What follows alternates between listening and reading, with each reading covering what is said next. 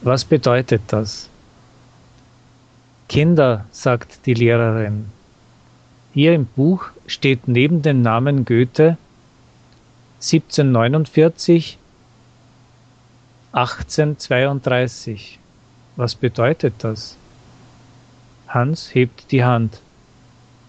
Na gut, Hans, was meinst du? fragt die Lehrerin.